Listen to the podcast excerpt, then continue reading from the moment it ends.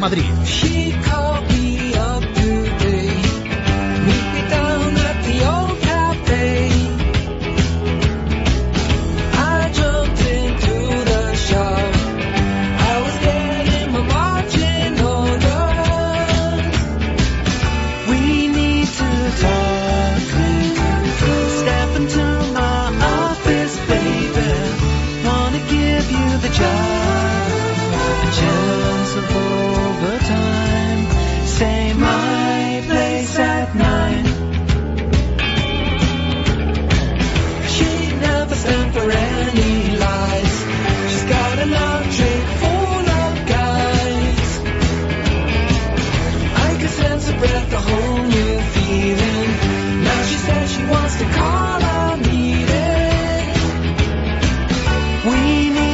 Muy buenos días. ¿Qué tal, Isabel? Buenos días. Hablaba yo de ese decaldón solar que ya está empezando, ya se inauguró ayer con muchísimas cámaras de televisión y demás, pero creo que hay noticias que nos van a afectar bastante más, porque al fin y al cabo este decaldón solar... Sí, allí instalado en el por Madrid-Río. comentario, todas las casetas son realmente casetas y yo creo que son de madera, con lo cual no sé cómo lo vamos a poder esto adaptar a nuestros pisos. No sé, es insostenible. Bueno, pues precisamente es sostenible, eso es como se vende el invento. Así se vende el invento. Creo que va a haber huelga de metro, Nuria. Pues sí, va a haber huelga de metro los días 28, 29 y 30 de junio. Varios medios de comunicación coinciden hoy en el mismo titular, huelga salvaje en el metro. Y es que ayer en las asambleas que se hacen, las asambleas de trabajadores, por la mañana fueron 300 personas, por la tarde ya fueron 600 trabajadores del metro, pues incluso se votó si no se cumplían los servicios mínimos, si no se respetaban. Y por una inmensa es mayoría... anticonstitucional, por cierto. Claro, bueno, pues una inmensa mayoría acordó que no se iban a respetar los servicios mínimos el 29 y el 30, no el primer día. ¿Y eso quiénes? ¿Los sindicatos? Porque al parecer el día 28, sí, claro, los sindicatos, los sindicatos más importantes, que aquí tienen a sus eh, asociados, a los Pues trabajadores. son conscientes de que están incurriendo en un delito. Y que, claro, eso es, se tiene, y supongo que ellos ya sabrán que se les va a sancionar y que, tú no sé si te acuerdas la última huelga que hubo en el metro, la que se armó, la basura que había por los Sí. pasillos, que tiraban las papeleras. Sí, lo Que recuerdo. incluso una señora, creo que salía un vídeo que se escurría y se, y se caía. Sí, tenía un componente violento no con la gente, sino con cómo la- a la gente le afectaba toda esa Claro. basura y el comportamiento, porque aunque mm, el hecho de que haya un piquete a tu lado esparciendo basura, yo creo que es suficientemente intimidatorio. Pues el día 28 se aprueba la rebaja del 5% del sueldo también de los empleados de las empresas públicas. Y Esto incluye a Telemadrid, por ejemplo, o al Metro, y es contra lo que se supone están protestando. Dicen que van contra su convenio laboral, se niegan a que se les rebaje un 5% el sueldo y van a hacer esta huelga. Ya veremos si salvaje realmente los dos últimos días que está convocada, pero es que incluso dicen que a partir del 1, el 1 de julio ya esto puede ser indefinida la huelga si no se llega a un acuerdo. En la Comunidad de Madrid, el gobierno regional que ha dicho, pues ha recordado que el 90% de los 7.617 trabajadores es fijo y la retribución media del 65%, es decir, más de la mitad es de 33.000 brutos anuales. El ingreso mínimo 26.500. De todas formas, de 7.000 trabajadores, 600 van a esa asamblea y deciden que no van a respetar los servicios mínimos. No sé qué tendrán que decir, pero aquí pasa lo de siempre, que hay sindicatos que no nos están representando a todos. Desde luego. Ayer hubo asamblea en el pleno, o sea, ayer hubo pleno en la asamblea de Madrid, quiero decir, y, y Izquierda Unida, Gregorio Gordo le preguntó a Esperanza Aguirre si va a subir los impuestos a las rentas más altas de la Comunidad de Madrid. Y Esperanza Aguirre le recordó que Tosho, de Comisiones Sí. Obreras, pues obtuvo un piso de protección oficial teniendo una renta de 114.000 euros. En Monte Carmelo, creo. Eso es, en. Monte Carmelo. Vamos a escuchar primero a Gregorio Gordo y luego a Esperanza Aguirre. ¿Tiene previsto el Gobierno regional incrementar los tipos de IRPF del tramo autonómico para las rentas más altas? Está demostrado que las subidas de impuestos destruyen el empleo y si encima se hacen en tiempo de crisis, puede que incluso ni siquiera aumente la recaudación, que es lo que ha pasado en otras ocasiones. Y que, dicho sea de paso, esos ricos a los que su señoría les quiere apretar las tuercas, pues a lo mejor no llegan a la renta del secretario general de comisiones obreras, que según nos hemos enterado, pues gana más que los dirigentes de este país. La Comunidad de Madrid va a investigar cómo se cómo pudo obtener ese piso en Monte Carmelo. Tosho. Bueno, pues ayer también hubo una especie de rifirrafe entre Esperanza Aguirre y Maru Menéndez. Estamos ya al final de, esta legislatura y, y, estuvo gracioso porque Maru Menéndez eh, se puso en plan catastrofista recordando todo lo malo que ha tenido esta legislatura desde su punto de vista.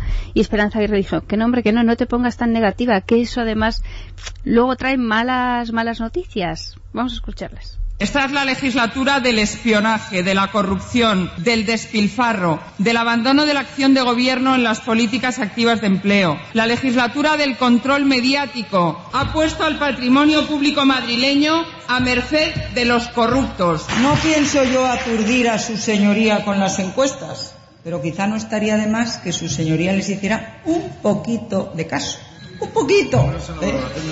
porque eh, a lo mejor las tuviera un poquito en cuenta y revisara su forma de hacer oposición. Desde el catastrofismo, señoría, va a hundir a su grupo parlamentario y a su partido. Ya se lo aviso. Pues en este caso Esperanza y retiro de encuestas, que sabemos que le vuelve a dar mayoría absoluta en la Comunidad de Madrid. De todas formas, es que Maru Menéndez también debería ampliar su punto de mira o su punto de vista y ver que de los problemas que ha enumerado, muchos de ellos también afectan a su partido a nivel nacional. Así es. Y una noticia que también se producía ayer en la Asamblea de Madrid y tiene que ver con la consejera de Educación, con Lucía Figar, que denunció que Carlos Berzosa, el rector de la Universidad Complutense de Madrid, ha desviado un total de 192 millones de euros en gastos de personal no autorizados. 192 millones de euros. Lucía Figar empezó desde el año 2003, que es el primer año de, como rector de Carlos Berzosa en la Complutense. Dice que había un coste de personal autorizado de 283 millones y se gastó 301, 18 millones. En el año 2004, 301 que había autorizados y se gastó 314, o sea, 13 millones más y así fue sumando desde el año 2003 hasta el actual y nos salen esos 192 millones de más que se ha gastado en personal y que no estaba autorizado.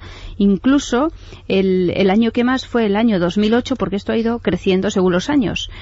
Estaban autorizados 346 millones en personal y Berzosa se gastó hasta 66 millones más de lo Pero que podía. Estos gastos de personal no, autor no autorizados ha, ha, concretado Lucía Figar en que consisten es contratación de personal, eh, primas claro, es que al personal. Subieron mucho los cargos de confianza. Ah, ah. Entonces, a partir de aquí, que son los cargos no autorizados, claro. Eso es. Ya Berzosa incluso ha admitido que la Complutense tiene un agujero de 150 o sea, no lo ha millones. negado. Claro, porque es que a lo mejor el mes que viene no tenía para pagar las nóminas y de hecho se han podido pagar las, algunos recibos, de los suministros eléctricos, el gas, se han podido pagar porque se han pedido créditos. Y luego nos quejamos de que la Universidad Española va mal, ¿verdad, Nuria? Y tanto, y al parecer también denunció ayer Lucía Fegar que la Complutense ha perdido 17.000 estudiantes. Pero eso se veía venir. Eso es algo que yo creo que era esperado. Últimamente se tiende a la calidad y la tendencia hacia la calidad te hace muchas veces ir a educaciones privadas, incluso en el extrangero. Por culpa de este tipo de enseñanza, muchos padres están dejando de ver a sus hijos un año entero porque los tienen que mandar a estudiar fuera. Así es. Pues vamos con el innombrable. ¡Y que sea alcalde! ¡Que todos somos contingentes! ¡Pero tú eres necesario! ¡Viva el señor alcalde! ¡Viva! Viva la numeración. ¿Quién ha visto matrimonio sin correr amonestación? Ah, numeral, numeral, viva la numeración. ¿Quién ha visto matrimonio sin correr amonestación? Pavo real, uh, pavo real.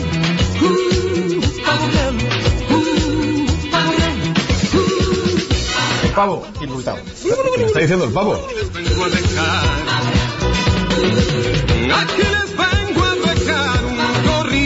Venezolano.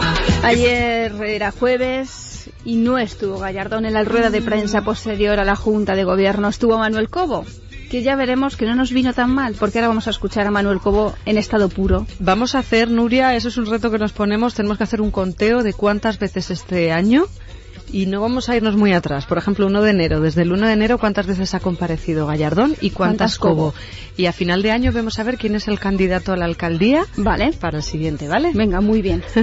Bueno, pues ayer le preguntamos desde radio a Manuel Cobo por el desalojo en Puente de Vallecas. Eh, ya hemos contado aquí ayer, antes de ayer, cómo fue ese desalojo. Desde las 4 de la mañana apostada la policía municipal con esos cascos antidisturbios.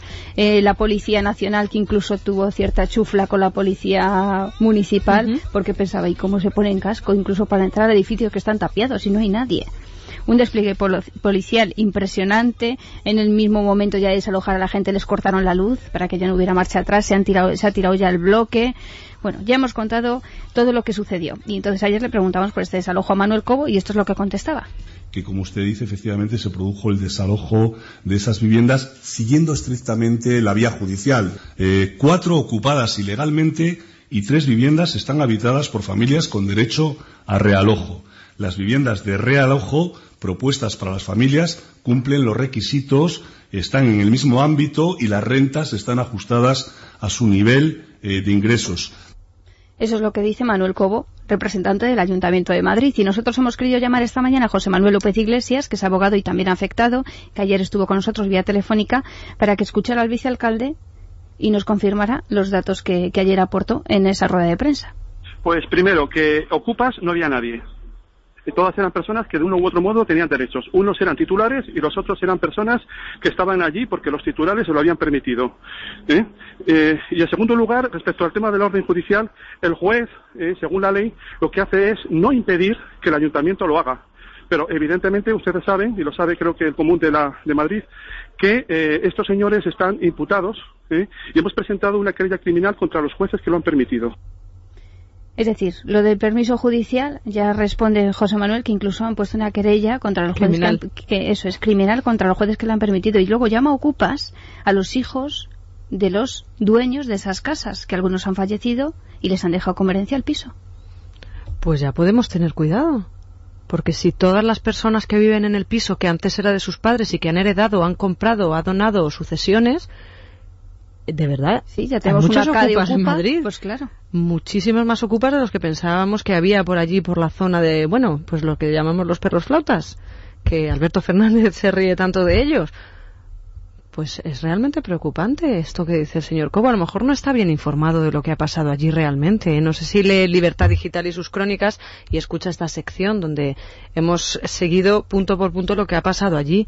Y luego hay gente que son propietarios, Claro. que tienen su escritura, que es como si yo llegan ahora y tiran mi casa abajo con Eh, la escritura en la mano.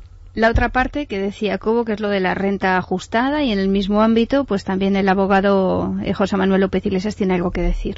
Y en cuanto al tema de rentas, eh, se les ofrecen dos posibilidades. Una, eh, comprarlo. Eh, ¿Cómo vas a comprar algo si ya te han quitado algo que te pertenece? Y la negociación se hizo cuando ya estaban en la calle, cuando le habían tirado el edificio, cuando no tenían a dónde ir. Eso es, un- eso es forzar la situación. Una persona en esas circunstancias no puede tomar decisiones cabales, puesto que ya te han quitado tu casa. Me parece muy miserable por su parte hablar de esa manera. ¿eh? O sea, este señor realmente o no sabe lo que está diciendo, o está mal informado, o tiene mala fe. Volvemos a Manuel Cobo, No, pues que, que ayer también hablaba de las indemnizaciones que les corresponderán a estos vecinos. Ayer se produjo en, el- en la rueda de prensa de Manuel Cobo varios momentos en los que Manuel Cobo de repente puso, eh, quiso hacer presente que el ayuntamiento en realidad somos los ciudadanos y que el dinero del ayuntamiento es el dinero de los ciudadanos. Claro, para casos en los que le interesa. Vamos a escuchar a Manuel Cobo. Pero no tenga ninguna duda que, como todos, eh, si alguna persona tiene un derecho, por supuesto, eh, que, que- que sea reconocido por los jueces, no por, no por, no por terceros o por, por las mismas personas, porque eh, le digo un poco lo de antes, ese dinero eh, es, es de todos ustedes y de todos los ciudadanos de Madrid y una administración pública y este ayuntamiento siempre tiene que cuidarlo y puede pagarlo cuando existe ese derecho. Está bien que se preocupe ahora de cuidar el dinero de todos y además que incluso yo creo que intente enfrentar a los ciudadanos de Madrid con los ciudadanos de Puente Vallecas, como Sí. diciendo, claro, fíjense que a lo mejor con nuestro dinero les estamos regalando un piso. Que es un poco lo que viene a decir, creo yo. Que también explique por qué. Y es porque se les está echando el piso abajo por un antojo de una central térmica que han querido ellos colocar allí, El ecobarrio. efectivamente, para hacerlo todo muy sostenible. Y respecto a los jueces, que no olvide que a esos jueces se les ha interpuesto una querella criminal. Vamos a escuchar al abogado. Realmente esto tenía que salir del propio ayuntamiento en su momento y hace ya bastantes años. No lo quiso hacer, por eso nosotros hemos tenido que plantear demandas ante los tribunales. Pero nosotros hemos seguido una vía penal para no ser solamente indemnizados, sino que las personas, y son muchos, culpables en esta situación en altas instancias del Ayuntamiento de Madrid, sean castigados según la ley. Siempre según la ley. Y creemos que tenemos, tenemos el mil por ciento de razón en este tema. ¿eh? Hemos sido degradados y tratados como perros. Bueno, pues ayer también se habló en la Junta de Gobierno de la huelga de recogida de basuras que empieza el lunes a las 7 de la mañana. Pues bueno saberlo, Nuria, gracias por recordarlo. O sea que hay que bajar la basura este domingo sin falta. Claro, para que el lunes esté lleno, llena la calle. Ah, no, al revés. Entonces, eh, bueno, si empieza a las 7 de la mañana, quienes tengan servicio nocturno de recogida se supone que pueden no Puedes amanecer. seguir una doble táctica. Sí. Si quieres que la calle se llene de basura, puede ser una buena táctica bajar todo el mundo la basura, incluso ya empezar a guardar hasta el domingo. Si quieres que no... Lo que me gustaría saber es si esta tasa de basura que, nada, pagamos nos la van a descontar es que estos no nos la van a descontar, por eso digo yo lo de bajar la basura. Ya. Es que no te la van a quitar por lo menos hasta el 1 de enero. O sea, tú vas a seguir pagando el aumento de tu tasa. Efectivamente. Bueno, pues ayer eh, podemos pensar, hemos hecho un truco con una declaración de Manuel Cobo, le hemos cortado en un punto. Porque claro, ayer cuando yo empecé a escucharle digo, ¡ay, una buena noticia! Un susto. Nosotros tenemos un objetivo, que es, y lo hemos decidido, gastar menos. Uy, hemos decidido gastar menos. Pero claro, hay que acabar la frase. Nosotros tenemos un objetivo, que es, y lo hemos decidido, gastar menos en la recogida de basuras. En la recogida de basuras. Cobrando más. cobrando lo mismo, eso es, cobrando más, habiendo subido el precio y además da igual estos meses que Sí. dejemos de recogerla. Suele ser lo habitual, que tú pagas más por un servicio que encima te revierte de una forma mucho más catastrófica y desastrosa. Vamos, ironía. Bueno, pues eh, sobre esta huelga de basuras le preguntaron a Manuel Cobo y la respuesta les aseguro que dura como cinco minutos. No los Em, vamos a poner, ¿no, no, Nuria? no, no. Vale. Así sí, lo digo porque empezaba- nos quedan siete exactamente. Así empezaba a explicarse el vicealcalde de, de Madrid. Eso sí, cuando le interesa el dinero es de todos. Eh, nosotros perseguimos un objetivo, simplemente un objetivo, eh, que es una reducción de- del gasto de, que pagan los ciudadanos de Madrid. Voy a tratar de sustituir siempre que pueda ayuntamiento por ciudadanos de Madrid, porque no es una cantidad que se pague de, de, una- de un ente inexistente. Son los ciudadanos, a través de sus impuestos, los que eh, pagan este servicio. O sea, no, pero vamos a dejar claro, efectivamente, nosotros pagamos este servicio, pero también estamos pagando su cúpula de cristal, como hemos podido ver en esas Sí. fotos del reportaje de Carmelo Jordá Sí. en Libertad Digital. Somos ciudadanos que pagamos para lo que quieren ellos. Es que Pero es sin embargo, a alucinante. cambio, Es alucinante. Ayer volvió a comparar Manuel Cobo a las familias con el ayuntamiento. Y como les decía, el día que, que les eh, comentamos eh, este recorte, eh, hemos decidido gastar un poco menos. Nos gustaría poder seguir gastando lo mismo en este servicio como en otros. Pero creemos que al igual que han hecho las familias, que han recortado eh, muchas familias una parte de sus gastos y tienen ese derecho a recortarlo, nosotros, dentro de la legalidad vigente, teníamos esa posibilidad de recortar no solamente en este servicio, sino en otros muchos. se ríe de las familias, ¿eh? porque probablemente hay familias que no han alicatado el baño de mármol y han usado loseta y sin embargo ellos están gastando precisamente Es que además- en cosas. Así es, utiliza la palabra y si las familias tienen derecho a recortar, no es que tengan el derecho, es que han tenido, no se han visto en otra, están abocadas a no ha recortar. habido elección. No ha habido elección, si no es un derecho, es una necesidad. Bueno, pues eh, en principio, claro, la basura está contratada, quien la lleva es FCC, el ayuntamiento se lava en cierta forma las manos, dice allá se las entienda a los trabajadores con, el, con la empresa, aunque dice Manuel Cobo que las negociaciones son muy buenas. Mm, Bueno, mm, las noticias que les llegan, que nos llegan, no son, eh, no son nada malas y yo creo que en la responsabilidad que todos debemos tener en este momento, pues puede, pues puede que, que ojalá y ojalá sea así, que no se convoque esta huelga. Pero nada más, nosotros no podemos intervenir mucho más. Nosotros estamos, eh, por supuesto, eh, somos perfectamente receptivos a que la fórmula sea cual- cualquiera que nos permita ese ahorro, que es nuestro único objetivo. Le da igual la fórmula que se utilice para reducir ese 15% que ahora sí necesitan reducir en el ayuntamiento, cuando además acabamos de conocer que la deuda del ayuntamiento de Madrid se ha elevado en un 14% hasta los 7.314 millones de euros en el primer trimestre. de 2010. Un 14% más. Es más de 10 veces superior a la deuda del Ayuntamiento de Barcelona, que tiene 703 millones de euros de deuda, y nosotros 7.314 millones. Madre mía. Esto es una noticia que acabamos de conocer ahora, mismo. Nos la pasaban 7.000 millones, 10 veces más que el Ayuntamiento de el Barcelona. de Europa Press. Además, cuando hemos presumido y hemos escuchado al alcalde, al vicealcalde, Pues nada, las de la familias son, deuda, son las que se ajustan el cinturón, mientras que el Ayuntamiento... tienen ese derecho, Isabel. Es el derecho. Claro. Bueno, pues ayer también le preguntó un periodista sobre, ahora que ya llegan las elecciones, si van a ir distrito por distrito diciendo lo que se ha cumplido y no se ha cumplido. También hemos sabido que el gasto social ya para los distritos está En pero negativa, eso es. Ya es que, bueno, pues eh, Manuel Cobo yo creo que le jugó una mala pasada, yo su discurso, eh, esto de unir la mente con la palabra, y entonces dijo que lo que no se haya hecho en los distritos o se haya hecho más en un sitio que en otro, se haya gastado más en una partida que en otra, ¿de quién es culpa? Del alcalde. Cualquier decisión del alcalde, cualquier decisión, hubiera cambiado ese porcentaje. Es decir, no es la capacidad de un gestor. Si nosotros, este gobierno, o el alcalde, que tiene la máxima responsabilidad, decide que en cualquiera de las áreas que usted vea acciones aplazadas, esas acciones se tendrían que llevar a cabo, ese área tendría mayor porcentaje.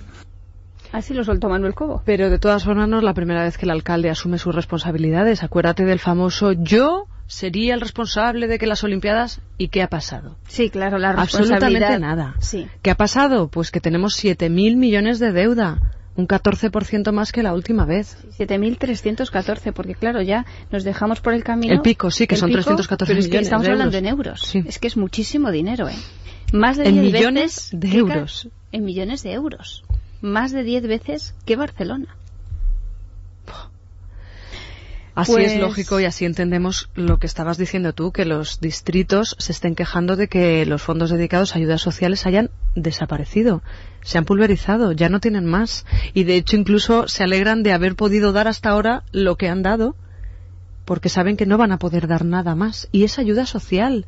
Es que no estamos hablando de pijadas, de hacerte un palacio con una sede, con 300 butacas y con unas luces de diseño. Estamos hablando de esa gente que sale de un hospital y necesita que una señora vaya a su casa una hora a la semana, a lo mejor hacerle la compra, que ya no va a poder hacerlo. Sí, porque al parecer lo de los mayores, la partida para mayores y ayuda a la tercera edad se iba a mantener, pero veremos de aquí a, a unos meses si no empiezan a salir las noticias. En fin, pues tú imagínate esto que hablamos los vecinos del distrito de, de Retiro, donde está el Palacio de Cibeles, ¿cómo están? Con esa cúpula que ven. Se pueden ir a comer debajo de la cúpula, a ver si... Pues- Que va a estar abierta hasta septiembre, además. Sí. De verdad que yo lo recomiendo ese reportaje de Carmelo en Libertad Digital. Las fotos son espectaculares, pero sobre todo es espectacular el texto, saber todo, todo lo que se ha puesto. Es todo de, de diseño y me imagino además que está por poner. Porque suma y sigue. Esa obra no está, No está acabada. menos cerrada. No está e acabada. incluso puede que las cifras que nos estén dando sean las cifras que nos quieren estar dando, no las reales de lo que está costando esa obra. Hoy, y para acabar, una nota, yo que sé, pues un poquito melancólica, aunque bueno, es show más gogón. El espectáculo debe continuar y es que el Teatro de la Latina Agradecida y emocionada, solamente puedo decir gracias por venir. de Nina Morgan, sino de dos empresas que lo han comprado, Focus de Barcelona y Pentación de Madrid, dos empresas dedicadas al teatro. El dueño de Pentación, Jesús Cimarro, va a ser el nuevo director del Teatro de la Latina. Lo han comprado a, a Nina Morgan por siete millones y medio de euros. Bueno. Uno de los teatros más representativos Sí, de la capital. Vaya par de gemelas. ¿Te acuerdas, no? Sí. Allí se ha representado, por ejemplo, La venganza de Don Mendo de Raúl Sender, El diluvio que viene. Es un teatro también que fue de revista. En fin, bueno, Nuria, nos tenemos que despedir, pero mm, recuperamos ese titular del teletipo de Europa Press sobre la deuda en el Ayuntamiento de Madrid. En el primer trimestre del año, la deuda del, Ayunt- del Ayuntamiento de Madrid se elevó en un 14%, hasta los 7.314 millones de euros. Me imagino que incluso supera la de autonomías enteras. Sí, al de todas las comunidades. Si somos todas las comunidades, según Europa Press, excepto Cataluña, Comunidad Valenciana y Andalucía, el resto todas sumadas nos llegan a la deuda de Madrid. Pues ya lo saben los madrileños, estamos hoy con una mala noticia en lo que a nuestro bolsillo se refiere. Decirles que es la una en punto, que han estado ustedes escuchando es la mañana de Federico Jiménez Los Santos y que toda la programación sigue aquí en el radio. En unas horas pueden estar ustedes de nuevo con Nuria Richard y con Luis Herrero. Que tengan un buen fin de semana. El lunes volvemos aquí a las 7 en punto. A todo Madrid. Es radio.